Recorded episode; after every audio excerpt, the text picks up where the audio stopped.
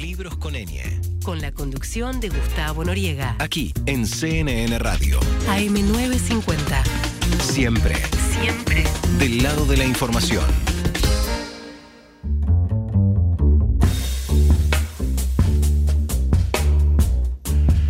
Muy bien amigos, 19 horas 37 minutos, estamos en CNN Radio Argentina, estamos en Libros con vamos a estar hasta las 9 de la noche, siempre hablando de libros y vamos a recibir a un gran amigo de la casa que es este ¿qué es? ¿Qué es Andrés? A ver, abogado, máster en ciencia política, doctor en derecho, actualmente profesor de filosofía del derecho de filosofía y letras de la UBA, investigador de CONICET, o sea, todo tiene todos los los emblemas necesarios, pero además es una persona muy activa en las redes sociales que divulga sus ideas sobre este, la filosofía del derecho con mucha gracia.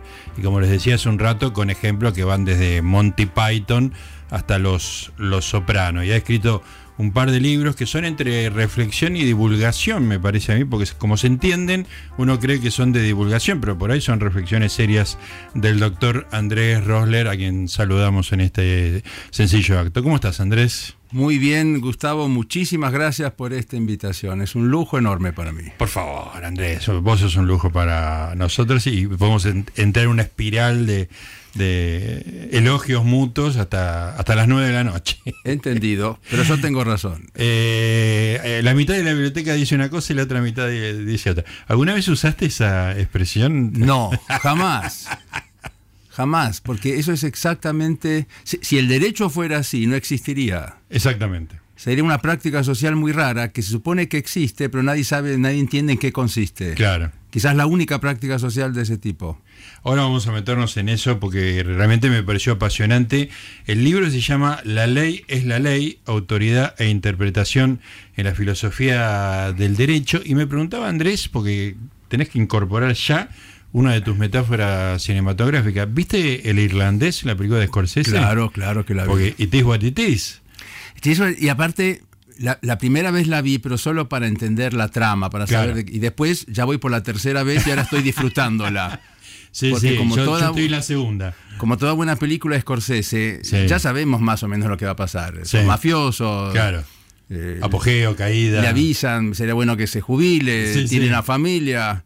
Entonces, ahora sí que la estoy disfrutando. Se, trata de ver cómo se desenvuelven en esa trama. Exactamente. Como una tragedia. Una, una, el argumento, cuando, cuando hay una persona que se tiene que retirar y no se retira y es amigo de todo, qué sé yo, le explican al, irlandés, que es el, hitman, ¿no? el ejecutor, como que lo tiene que sacar de camino. Y le dice, bueno, no, no entiende razones. Y, es un problema cuando un amigo no se quiere jubilar. Exactamente. Y dice, es como es. Y De Niro lo mira y le dice, es como es, y Y bueno, la ley es la ley. Exacto, la ley es la ley. No hay mucha más discusión. Parece una tautología, pero lo que quiere decir es que tiene autoridad. Claro, exactamente. Bueno, de lo que trata la ley es la ley es este, esta idea de autoridad e interpretación en la filosofía del derecho.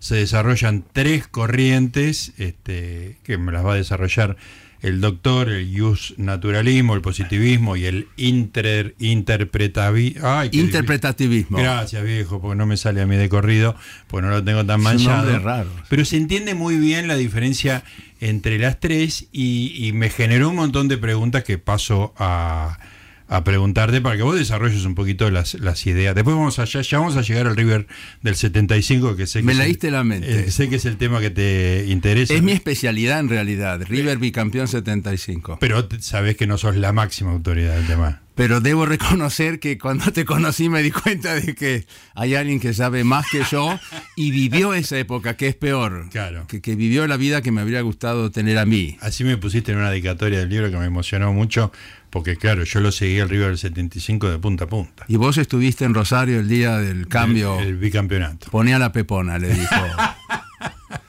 bueno, después, después vamos a River del 75.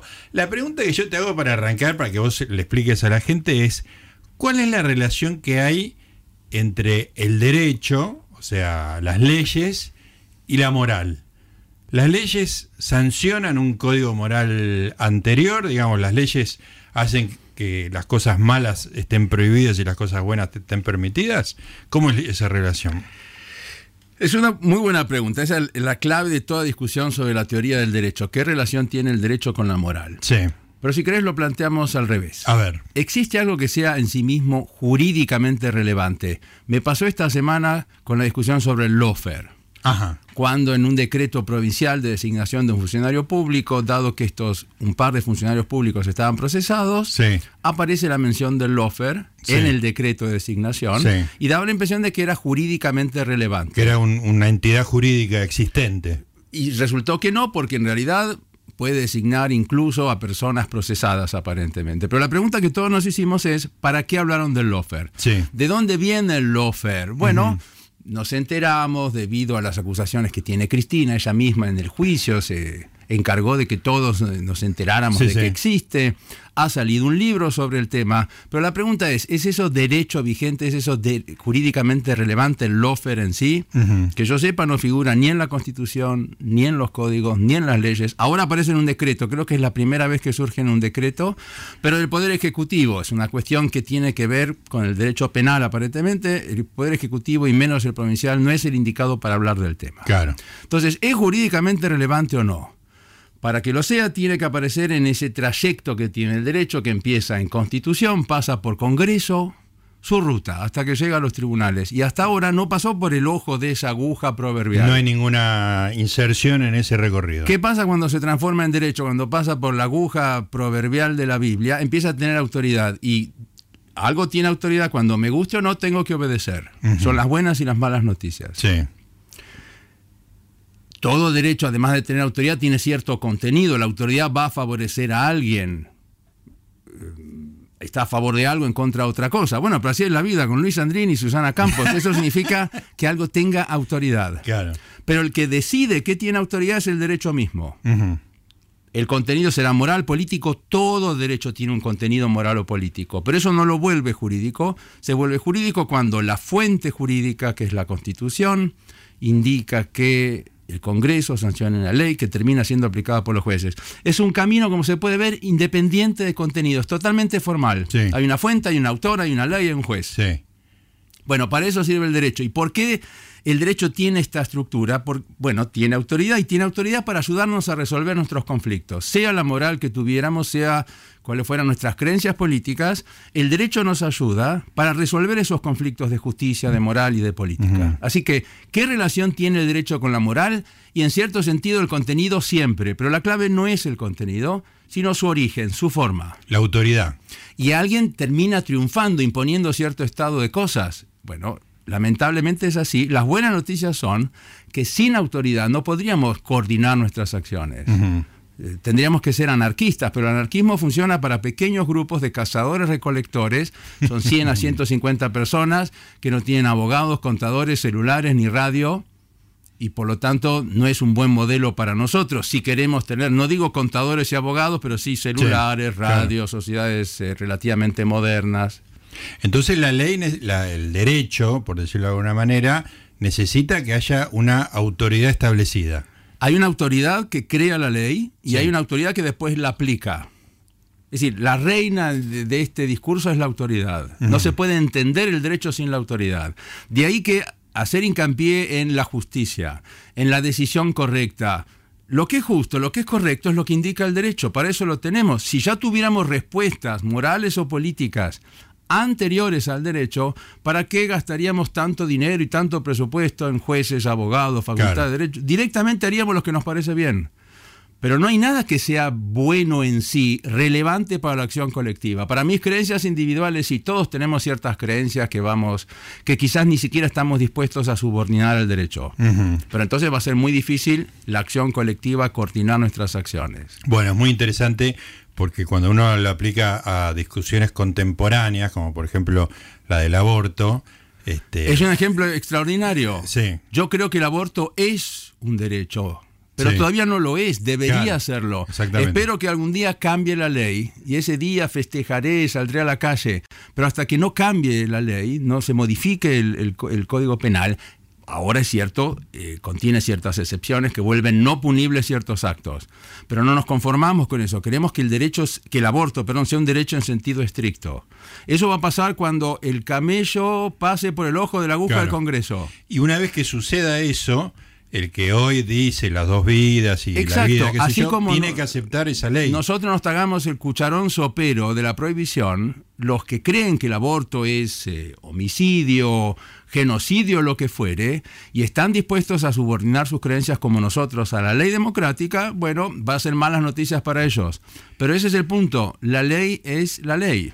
Es muy interesante esto porque cuando uno pregunta por la relación entre moral y, y ley, eh, la moral no es única y está todo el mundo de acuerdo en cuál, cuál está Sí. establecida. O estamos de acuerdo en que el homicidio está mal, pero no sabemos si el aborto es no homicidio. sabemos que, a qué llamamos homicidio, no estamos de acuerdo. Nadie se va a oponer a la prohibición del homicidio, pero Claro. esas no son las preguntas más importantes del derecho. La pregunta es si el aborto es homicidio, Claro. si el acto de guerra es homicidio. Claro. si- Hoy está considerado homicidio a partir de determinadas circunstancias, quizás el día de mañana no, puede hacer una Sí. elección. Hoy se parece lo- bastante al homicidio. No, no es que sea homicidio porque en realidad la pena es menor, Claro. pero está en el barrio del homicidio. Y nosotros queremos que se vaya del barrio, que desaparezca del Código Penal. Va. En cualquier caso, las preferencias morales y las preferencias de definición de homicidio de cada uno de los bandos son irrelevantes.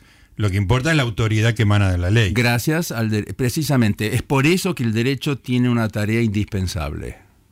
Lo cual, insisto, son buenas o malas noticias. Porque Pero a es- veces no te gusta lo, lo Claro, que es muy tentador decir eso no es derecho porque a mí no me gusta. Y lo más grave es que hoy se usa la idea de interpretación para saltar esa valla. Ahora vamos a ir al inter, a ver si me sale de, una, de un saque. Interpretacionismo. Vamos, Gustavo Noriega. Muy bien. Estamos en Libros con Eña, estamos con Andrés Rosler, autor, entre otras obras, y seguramente un libro sobre el River del 75 en algún momento. La ley es la ley.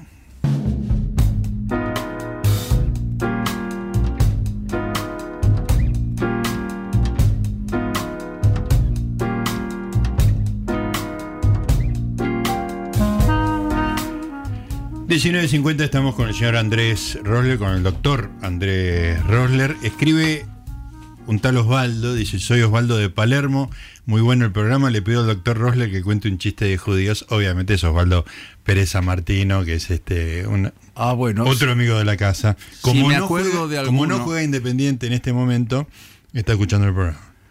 No, Sir Oswald es un duque, caballero del derecho. Sí, sí. Verdadero caballero del derecho. Y como decís vos, hincha independiente, que para nosotros son gente, se puede hablar, Exactamente. entienden todo. Está del lado de la civilización. Exacto. Tiene una historia, ¿no? El presente por ahí no es. supuesto. No, no, pero hablan de fútbol, entienden todo. Claro, está muy bien.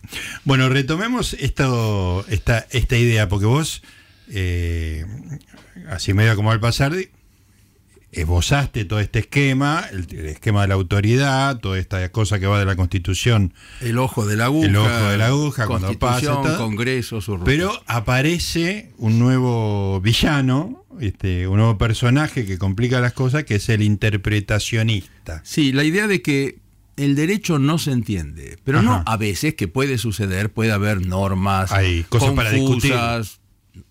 Pero es increíble que ahora se suponga, se presuponga que cada vez que un juez abre la, la puerta de su despacho, o cada vez que alguien, un abogado lo- o quien fuere, tiene que entender cuál es el derecho vigente, no solo tiene que entenderlo, sino tiene que interpretarlo.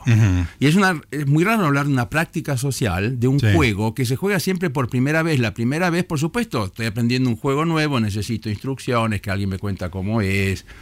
Pero no puede ser que estamos jugando algo Sí. que cada vez que lo jugamos hay que arrancar de cero e Sí. interpretarlo en su mejor luz. En el caso del aborto, ustedes recordarán que algunos jueces exigían para aplicar la, la- la causal causa de, de no, no- no punibilidad, punibilidad. que la mujer en, en cuestión fuera demente y violada, o idiota y violada. Sí. Cuando es obvio que el Código Penal ofrece alternativas ahí. Sí, sí. Sería absurdo que le exigiéramos. Hay un capítulo de Porky, me acuerdo que el Pato Lucas le quiere vender un contrato de seguro doméstico. Sí. Y claro, las condiciones que pedían, pero era un, un dibujito animado que Sí, provocaba gracia. Claro. Entonces, la interpretación depende de los valores de aquel que está interpretando. Sí. Porque la interpretación en el fondo es un método. Claro. eh, interpreto para que la, la- la aplicación sea lo más restrictiva posible. A menos que se trate de un caso confuso, donde no comprendo sin más las reglas y necesito apelar a la interpretación. Pero esto sucede muy cada tanto. Eh, entré, nos saludamos y entendimos lo que pasaba mientras nos saludamos. Bueno, el derecho a veces puede ser como un saludo. A veces puede ser como un soneto de Shakespeare, que no se entiende.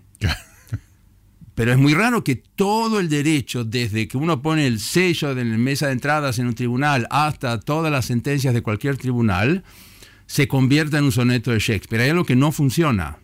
Y el problema es que ahora se llama interpretar, decía antes, a ver el derecho en su mejor luz, lo cual no es, un, no es un problema de significado, de qué me están tratando de decir, y eso en el fondo depende de la intención del que me está hablando, sino que si yo quiero interpretar lo que me están diciendo en su mejor luz, yo me aparto de lo que me quieren decir y construyo con lo que me están diciendo lo que a mí me parece mejor que es una manera de embellecer el mensaje. Claro. Pero entonces el derecho pierde autoridad si se trata de que sea embellecido por los jueces. Claro. Entonces uno ahí sí tiende a embellecer con sus propios valores. Si me toca un juez conservador, va a embellecer para un lado o va a girar para un lado. Si me toca un juez más progresista, va a girar para el otro lado. Pero entonces el interpretativismo depende del giro que ponga el juez. Y se supone que la tarea de los jueces en ese camino del ojo de la aguja que parte de Constitución y llega hasta los jueces, tiene que seguir la estación anterior, que es la ley. Y la tarea de los jueces es ser soldados, no de Perón, sino de la ley y de la Constitución. Sobre todo una sociedad democrática. En una sociedad democrática no gobiernan los jueces, gobiernan los representantes del pueblo. Claro.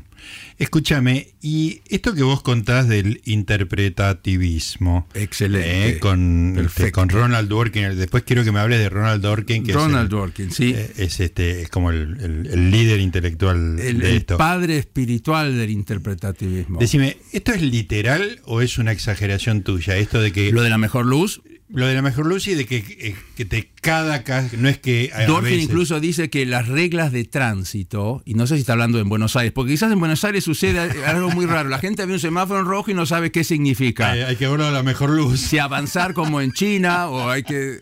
Pero saco a Buenos Aires. Sí. Es absurdo decir que uno se detiene ante una luz en verde o en rojo, ve las sendas peatonales o una señal de tránsito y no sabe lo que significa. Dworkin dice, y esto está citado, por eso traté de documentar mi posición para que no me digan, eh, pero vos estás inventando en su mejor o peor luz a tu propio adversario. Claro. No, él Ese- dice, esa era mi pregunta. los digamos. jueces ¿Estás inventando un Dworkin de paja, digamos? Miren, está por Está suerte, está citado, está, Está en la prueba, está la evidencia. Dice que los jueces tienen que interpretar siempre. Pero en realidad, él no habla de interpretación, como dije antes, sino de valoración. Nosotros queremos que los jueces valoren, ojo que pueden valorar hacia la derecha, pueden valorar hacia la izquierda. Entonces el Congreso, cuando sanciona una ley, la deja en manos de los jueces. Claro. Pero es absurdo que en fútbol hagamos un escándalo y ahí, bueno, me acuerdo del penal de Gallo que no viví, pero lo leí. 1968. Bien. Eh, o el penal de Delem, que Sí, ni siquiera estaba Roma. vivo yo. 1962. Y es un escándalo lo que hizo el árbitro. ¿Cómo puede ser que si lo hacen los jueces en relación al derecho democrático nos importe menos o que esperemos que los jueces embellezcan, por así decir, Claro. el reglamento? Quizás, ojo, el fútbol es más importante para nosotros que el derecho. Eso sería una explicación. Claramente. Pero me da la impresión de que no debería serlo. Claro. Eh, escúchame, bueno, ahora en un ratito me gustaría que desarrolles este, el- este personaje, Dworkin, este, pero ¿qué peso tiene el- esta, esta corriente de la filosofía del derecho? ¿Es la corriente mainstream del momento? Es raro lo que sucede porque, como decís vos, es una teoría del derecho. Sí. Pero hoy en día, dado a la prevalencia del interpretativismo, hizo que el derecho, la frontera entre la teoría del derecho y el derecho colapsara. Hoy todos los fallos son discutibles. Sí. Todas las leyes son discutibles. Hoy el derecho no existe, sino que existen las interpretaciones, las teorías. Vuelvo al lofer. El lofer todavía no es derecho, pero cada vez que estamos hablando de un caso judicial, estamos hablando de una noción que apareció en un libro y quizás en un artículo. Esto se debe en cierta medida al interpretativismo. No estoy diciendo que los leyes lean a, a- el- perdón, los jueces estén leyendo a Dworkin. Sí. Pero no debe asombrarnos que tengamos esta práctica judicial si la mejor filosofía del derecho antipositivista, que está en contra de la autoridad del derecho y quiere darle, en realidad, a los jueces el poder interpretar, sea de esta clase. Y como ejemplo que voy a dar ahora, A para ilustrar todavía aún más, si se puede, del punto, ¿recuerdan lo que sucedió luego del fallo Muña de la Corte Suprema? Cuando se le ocurrió aplicar el principio de ley más benigna en un caso de lesa humanidad. Sí. Bueno, se armó, en fin, la gente salió a la calle, multitudes. Sí. La manera de solucionar ese problema fue luego sancionar una ley penal retroactiva en la forma o bajo la designación de ley de interpretación auténtica. Ajá. Está la prevalencia del interpretativismo, que hoy creemos que todo se resuelve con una interpretación, pero si el interpretativismo tuviera razón, ¿por qué no interpretar la ley de interpretación auténtica? Y así sucesivamente. Y así hasta que, no hasta que encontremos la que nos Pero- gustaba a nosotros. Pero hay dos problemas ahí. Una es la interpretación, digamos, ¿no? Y la interpretación de la interpretación. Sí. Y otra es la aplicación retroactiva. Precisamente es que la única manera de hacer pasar una ley penal retroactiva prohibida por la Constitución y por todo derecho penal mínimamente civilizado, por lo menos desde la Declaración de los Derechos del Hombre y del Ciudadano, y quizás podemos ir un poquito más atrás en el tiempo, era hacerlo diciendo que en realidad la ley del 2 por 1 no era clara. Mm. Otra vez, Se ¿qué es- aplicó mal en el pasado. Ahora, el punto es qué es lo que no se entendía del 2 por 1 Lo que pasó no es que no se entendía, nos parecía atroz, Claro. inmoral. A estos tipos habría que no sé qué hacerles, vamos a aplicarles el derecho. Bueno, pero ese es el punto. En la época del CENI, del apogeo de los derechos humanos, hemos encontrado quienes parecen ser gente, pero a los que no les vamos a aplicar el derecho. Hay veces en los cuales no hay que aplicar el derecho. No sé, los juicios en Nuremberg fue una excepción. Fueron justicia excepcional. histórico. Eh, A, a Luis XVI dicen que le hicieron juicio, pero Robespierre decía, no, esto no es un juicio, porque en un juicio se supone que el acusado puede ser inocente y este tipo es culpable. Claro, no hay manera. Bueno, e- ese es un chiste judío también. Se Sí, encuentran sí. dos judíos en la calle y uno le dice, "Esto, che, me enteré que se quemó tu negocio. No, callate, la semana que viene. Si soy parte en un juicio que no puedo ganar, Sí, bueno, eso es fraude. Claro. O una revolución. Sí. Pero entonces no hay juicio. porque no hay derecho. es que no, no hay ningún riesgo procesal, no hay presunción de inocencia, no puedo ganar nunca. Claro. Entonces no hay dos partes. Es una revolución. Y el derecho en este sentido es contrarrevolucionario. El derecho defiende un cierto orden de cosas. A veces, por eso hay que hacer la revolución. Pero no llamemos interpretación a la desobediencia. Cada vez que. Y de- luego, cuando termina la revolución, ponemos en marcha nuestro propio sistema de valores. En Venezuela, en donde sea. Yo no puedo en Venezuela ir a pedir que desobedezcan. No, obviamente van a aplicarme el derecho vigente. Claro. No es una cuestión tampoco ideológica. El derecho, si existe, tiene autoridad y si tiene autoridad, va a combatir precisamente la desobediencia. Yo no puedo llamar a la desobediencia interpretación. Escúchame Andrés, eh, en un ratito quiero preguntarte por, por un ejemplo que aparece a lo largo del libro algunas veces, que es el tema de la relación entre el nazismo y el derecho. Me parece apasionante, que, Es- tiene, sí, que, sí, que sí. no es tan simple como parece. Es que fascinante tiene, ese tema. Tiene etapas, tiene momentos y lo vamos a desarrollar.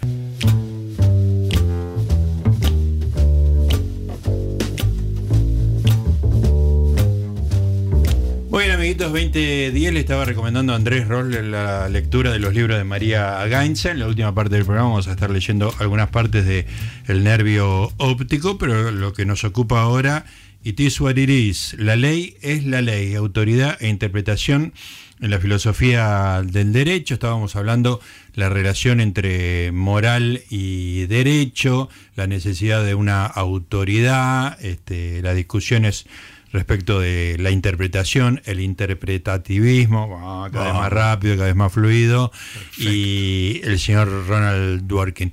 Déjame meterme, o, o que te metas vos, eh, en esos ejemplos que vos ponés cada tanto de la relación entre el nazismo y el derecho, que uno a priori piensa en una...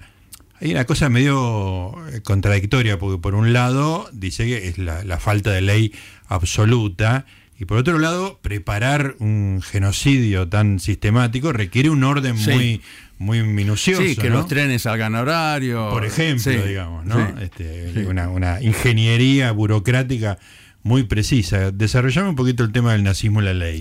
Pero vo- vos lo dijiste excelentemente bien. El, el nazismo fue la falta de ley. Lo Hmm. que sí tuvo es orden. Claro. Y ese orden en la jerga, Lon Fuller lo llama, o, o podemos aplicar lo que Lon, Lon Fuller, Lon Fuller llamaba control gerencial. Ajá. Trataban a los seres humanos como si fueran recursos. Claro. Los subían a los bajones, los bajaban. Pero para que exista derecho, por lo menos vos tenés que ser un agente. Ajá. No eran tratados como agentes.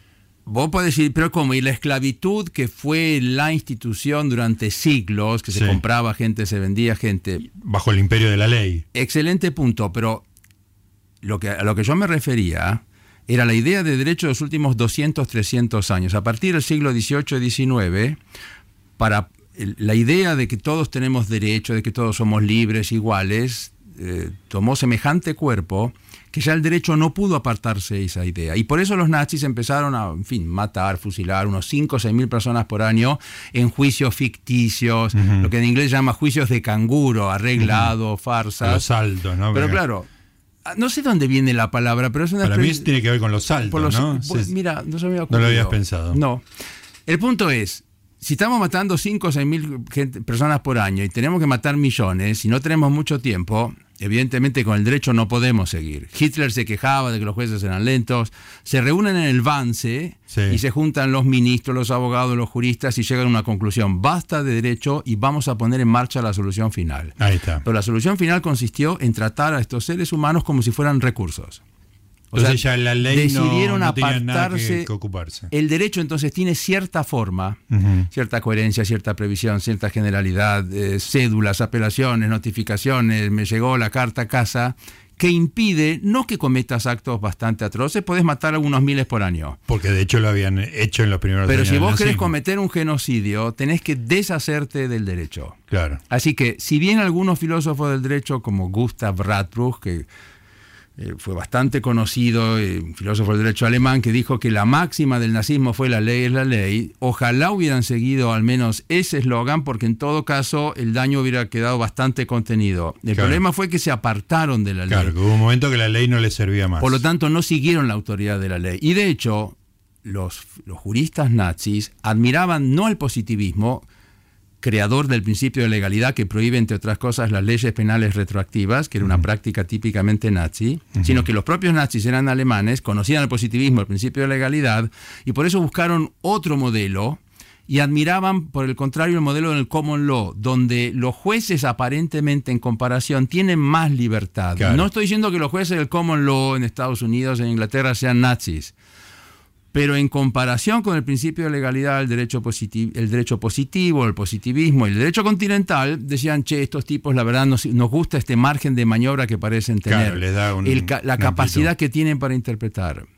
¿Puedes explicar qué es el common law? Porque es una diferencia muy sorprendente que nunca la terminé de entender. El common law se supone, bueno, es una distinción histórica. Hoy ya se están acercando los dos sistemas. pero, Convergen. em, sí, la verdad que hoy es difícil distinguirlos porque la interpretación ganó bastante terreno en los, lo que llama países continentales o derecho civil o continental y las leyes, la creación deliberada de la ley ganó bastante terreno en los países del common law, pero en líneas generales el derecho continental existe donde hay existe ese camino que mencionaba antes, el del ojo de la aguja, constitución, congreso, su ruta, y en el common law se supone que los jueces son los que crean el derecho. En, en la práctica. Eh, no existe una ley anterior Sí. que ellos estén siguiendo en sentido estricto. Ahora, lo irónico, porque para nosotros la próxima pregunta sería, pero ¿cómo? ¿Los jueces crean derecho?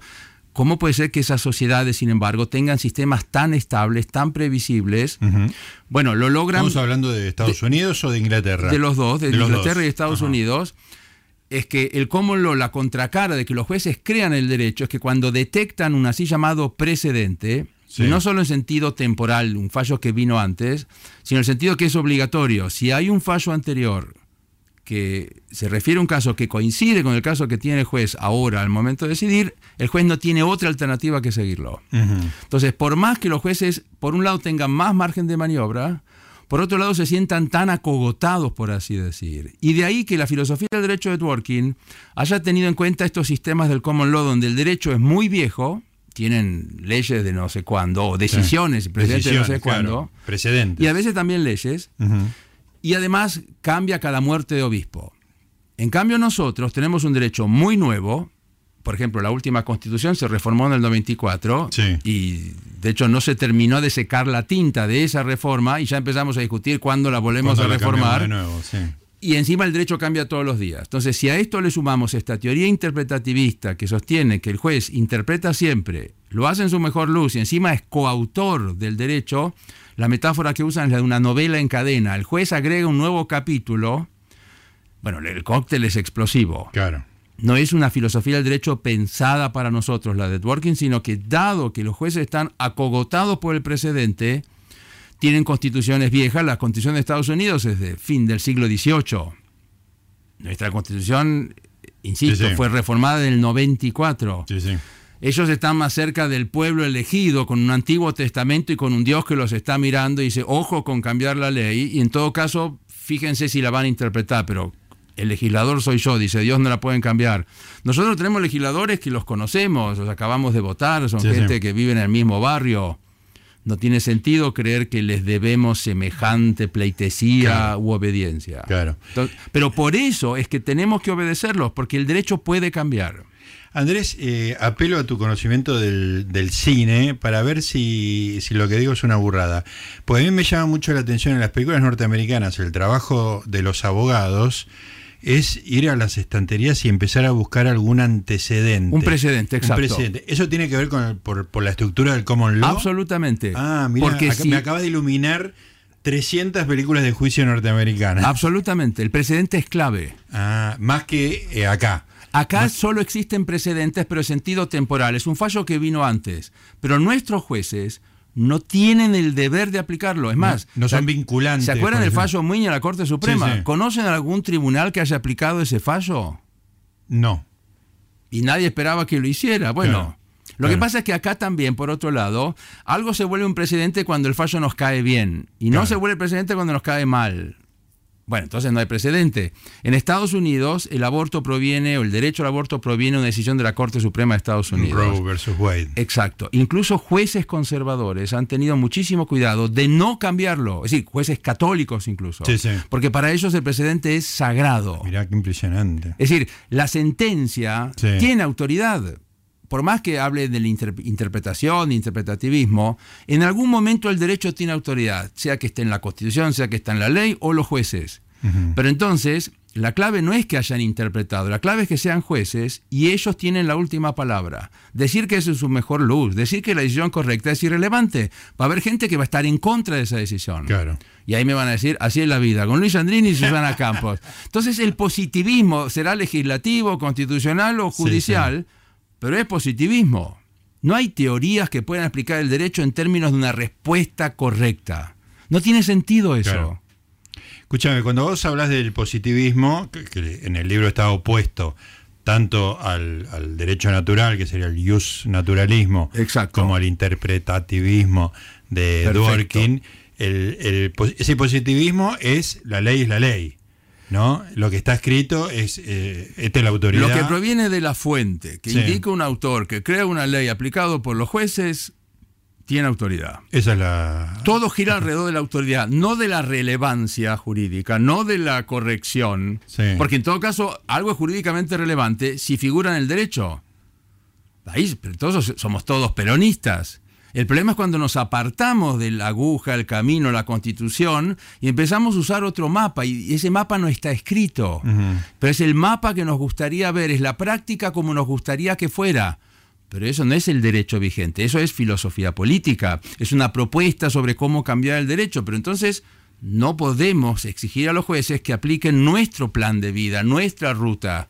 El derecho como un colectivo que tiene un recorrido y no se puede apartar, no es un taxi que me lleva, bueno, hoy podemos usar otros medios, ¿no? Sí, No me llevan a donde a mí quiere, donde a mí me guste. claro. Yo me tengo que subir al recorrido previsto. Claro. No me gusta el recorrido, me parece que el recorrido... Bueno, entonces lo que voy a... Tengo que afrontar la responsabilidad, tomar el toro por las astas y decir que voy a desobedecer el derecho. Pero llamar a eso una interpretación es peligrosísimo.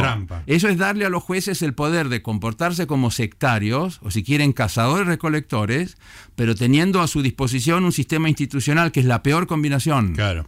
usan sus creencias usando el poder del Estado. Claro. En democracia, y por si esto fuera poco, sigo entregando, es incompatible con la democracia. Somos nosotros los que votamos y elegimos a nuestros representantes, la tarea del juez es aplicar el derecho y por lo tanto muchas veces van a, que van a tener que tomar decisiones con las cuales están en desacuerdo. Me hay, acuerdo... hay una frase extraordinaria acá que la quería cerrar de Martín Farrell, que dice, un juez que nunca dicte una sentencia cuyo resultado le desagrada no es un buen juez. Muy probablemente no sea un buen juez. Estaba pensando, ¿te acordás en Gandhi cuando Trevor Howard es el juez y comparece Gandhi y separa el juez del, en fin, del imperio, una colonia, le, le, rinde homenaje y lo tiene, y Gandhi le dice, mire, yo soy culpable, yo desobedecí, usted si cree en este sistema jurídico me tiene que aplicar todo el peso de la ley.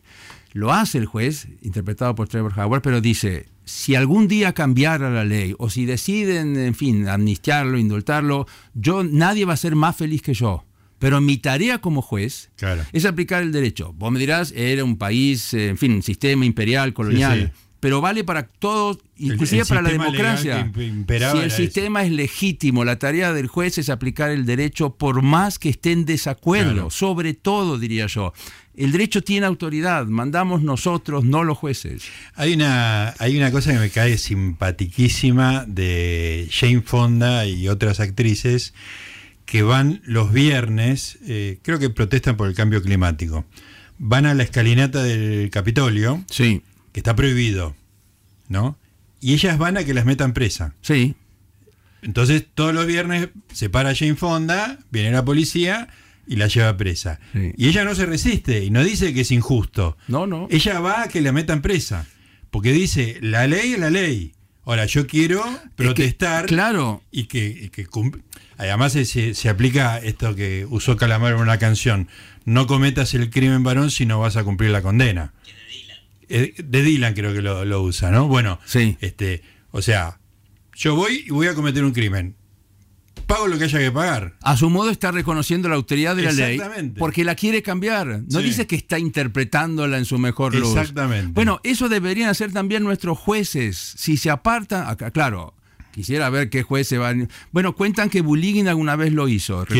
Buligin, el, quizás hoy el mayor representante del positivismo vivo, o mayor representante vivo del positivismo en realidad, cuentan que en una sentencia lo hizo. Se apartó del derecho y lo, y lo dijo. Pero no hay muchos jueces como Buligin. Claro y, dijo... No estoy, aplicando, la ley. Imagínense, el gran campeón del positivismo no puede engañar a la gente. Claro, o sea, él lo hizo y dijo lo estoy haciendo. No dijo, en realidad las cosas son como... Hay que llamar a las cosas por su nombre. Claro. Las cosas, it is what it is, las cosas son como son. Él ya lo dijo Joe Pesci y una vez que lo dice Joe Pesci es muy difícil de, discutir. Es imposible mejorarlos. Escúchame, nos quedan unos poquitos minutos. Describime este personaje que yo solo conozco a través tuyo y de alguna otra lectura, que es este Ronald Dworkin, que aparentemente ha sido tan importante que se habla con, respeto y al mismo tiempo tan, tan polémico. Se ha vuelto un, fin, un, se, han escrito agiografías, es muy raro encontrar críticas hacia Dworkin. es, considerado el, gran campeón de la democracia y los derechos humanos. ¿Vive? No, él falleció, no hace mucho, pero falleció. él fue sucesor de Herbert Hart en, Oxford, en la cátedra de filosofía del derecho, y hasta que el momento en que él llega a la cátedra de filosofía del derecho en Oxford, podemos decir que el positivismo todavía era imperaba en el ámbito de la teoría del derecho. Pero a partir de él, el antipositivismo se volvió quizás la voz predominante.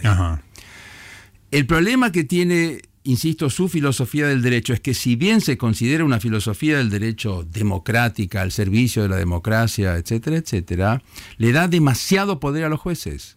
Cree que los jueces son coautores del derecho. Claro con la mejor de las intenciones, porque alguien dirá, a veces hasta la mayoría se puede equivocar y la democracia a veces necesita que... Es decir, puede haber decisiones mayoritarias erróneas, erróneas o polémicas o no sé cómo llamarlo. Bueno, quizás para eso en todo caso está el control de constitucionalidad. Pero otra vez, el control de, de constitucionalidad no es un comodín que pueden usar los jueces cuando la ley dice algo con lo cual están en contra, sino que la Constitución también tiene autoridad. Y si es un comodín, ojo, que lo van a pedir jueces que piensan como nosotros, pero también los van a pedir jueces que no piensen como nosotros. ¿Qué es lo que está pasando en Estados Unidos? Claro. Hasta ahora conservadores. está cambiando la composición de la Corte y los mismos que defendían, cantaban loas del control de constitucionalidad, ahora quieren cerrar, no digo cerrar la Corte, quitarle el control de constitucionalidad, llenarlo de nuevos jueces. Pero otra vez, no puedo tener una teoría del derecho que dependa de la ideología de los jueces. La Claro. teoría del derecho tiene que ser independiente de los jueces que me tocan. Se supone que el derecho tiene autoridad y no cambiar de inter- no puedo ser positivista o antipositivista según yo me enteré de que el juez es conocido mío o piensa como yo y ahí me hago interpretativista. Claro. Bueno, eso es absurdo. El problema entonces que tiene la filosofía, la filosofía del derecho de Dworkin, pensada, insisto, sobre todo para países del common law, es que no me voy a meter si describe bien o no el common law, me parece que así todo puede tener ciertos problemas, pero que en nuestro país, en prácticas como las nuestras, en sistemas jurídicos como los nuestros, puede llegar a lugar, dar lugar a o justificar o permitir la supervivencia de ciertas prácticas que con la mejor de las intenciones en el fondo son antidemocráticas. Andrés, eh, te, pido que me desasnes de varias cosas, aprovecho que te, te tengo, porque esto yo toco muy de oído, siempre a través tuyo. ¿Qué rol juega en toda esta discusión? No sé si juega algún rol, porque murió hace bastante, Carlos Nino. Carlos Nino, mira, cuando yo estudiaba, diría que a comienzos de los 80, cuando empezó la democracia, cuando empezó la última restauración de la democracia, estoy hablando del 84, todos queríamos ser como Carlos Nino. Sí. O como Jaime Malamud Gotti, de hecho. Sí. Que por suerte todavía vive. El propio Martín Farrell. Esos fueron los que organizaron, fueron los arquitectos de los juicios a las juntas. Claro. Yo mismo quería ser juez federal. eh, Era tal la sed de justicia, de aplicar el derecho, eh, defender la democracia. Sí. Pero precisamente defendiendo todo el paquete democrático, que contiene una dosis considerable de derechos individuales. Y si íbamos a llevar a juicio a Satán, Sí. y Satán es un ser humano, por más que a mí no me caiga bien, por más que yo lo deteste y yo deseo que arda en el infierno, Hay que aplicar el tengo derecho. que reconocer sus derechos. Claro. Eso era lo que nos enseñaba Nino. Por eso Nino, Malamud, Farrell eran muy cuidadosos de aplicar los derechos, de respetar los derechos individuales, las garantías penales, para que el día de mañana nadie atacara la validez jurídica de los juicios. Claro, los juicios a la Junta tenía que ser Juicios. Más, más irreprochable que cualquier otro juicio. Además estaba mandando un mensaje mostrando la diferencia. La Ellos no eran como los otros. Claro. Pero eran juicios, con lo cual, si es un verdadero juicio, yo no sé quién va a ganar todavía. Claro. Puede ganar Claro. cualquiera. Claro, no, Pero no si era hay- juicio y castigo. Juicio, eventualmente castigo. Exacto, pero ahora hay momentos o juicios en los cuales, cuando salió el fallo del 2 por 1 el fallo Muña, los diarios titulaban, fueron beneficiados criminales de lesa humanidad. Sí, No digo que a mí me... Es más, cuando yo me enteré del fallo, pensé se volvieron locos. Cuando releí el derecho vigente, me dije, tienen, tienen razón. Pero no podemos titular de ese modo como si en un juicio hubiera una parte que sabemos que no puede ganar. claro, Eso es fraude. claro. Es un chiste judío. No es derecho. Bueno, no es- ojo, vos pero como dice Robespierre, ¿se acuerdan con Luis XVI y Sanchú se quejaban? No le vamos a hacer juicio, porque si le hago juicio, este tipo puede ser absuelto. De hecho, este tipo tiene fueros constitucionales, tenía una constitución nueva de un año o dos cuando Claro. le hicieron juicio. Entonces, hagamos, una, hagamos la revolución, matémoslo. Claro. Y después, después establezcamos Pero- un derecho que ya, ya Claro. con, con el asunto cocinado. Pero eso no es derecho, supone que las reglas deben ser anteriores, las, las partes tienen, en fin, ciertas garantías. Hay que tomar una decisión, porque el punto no es que si la ley es la ley, debe ser obedecida siempre. Eso es lo que dice el- lo que algunos llaman el positivismo ideológico. Obedezcan siempre, a cualquiera. Sí. Pero no conozco a nadie que defienda esa posición. Se dice que el nazismo era positivista ideológico. Hitler quería que lo obedezcamos a él, pero no a Stalin. Claro. Salvo durante el pacto, bueno, Sí, sí, Ribbentrop-Molotov. 39, claro. Todo el mundo dice obedeceme a mí, no obedezcas al otro. Con lo cual, es muy importante reconocer que el derecho tiene autoridad, pero no porque haya que obedecerlo ciegamente. Hay que obedecer el derecho legítimo, pero, por- pero en el fondo lo obedecemos y tiene autoridad. Claro. Y si vamos a desobedecer, que quede claro, Que le estamos desobedeciendo. no que estamos interpretando. Claro, exactamente. Ese es el sentido del libro, el sentido de la frase Claro. y el sentido del positivismo. Claro, Jane Fonda. Yendo a. es un gran hacerse no se me había ocurrido. Te lo, te lo regalo para que lo incorpores en tus este, chascarrillos habituales. Muchísimas gracias, Gustavo. Bueno, nos quedó pendiente River del 75, lo cual amerita una nueva visita Por favor, al programa por y- y favor. que hablemos realmente de las cosas que importan este, el equipo desde Filiol a Pinino más. Este, Poné a la Pepona, le dijo el hijo Omar. a la Bruna. ¿Omar o.? No, Raúl, el otro. Ajá. Y está el pequeño detalle que había fallecido. Se- Se lo dijo desde el cielo. Claro, se lo dijo. Le di- la Bruna le dice al arquero suplente del banco, Landaburu, me dice Raúl que ponga la Pepona. Daniel, ¿no se llama? Daniel, Daniel, Raúl. Daniel. sí. Perdón, sabe más que este hijo de... Y me dice, poné a la Pepona. le di- y Landaburu lo mira, el arquero Sí, sí. suplente, sabiendo que está muerto. Y lo pone faltando 10 minutos y Reinaldi hace el gol y River sale campeón. Bicampeón 75 y vos estabas en la cancha. A encima. diferencia del señor Andrés Rosler, que vaya uno a saber dónde estaba, yo estaba en la cancha de Newell's. De Newell's. De Newell's, central. River 2, Rosario 1. Extraordinario. Lo que eh, perdí una portátil en el festejo del gol, una radio portátil. Porque la revoleé y me, Bueno, abra- me abracé con gente extraña como corresponde. Gran negocio. Andrés Rosler, gracias. Como siempre, un placer hablar con vos. Muchísimas gracias a ustedes.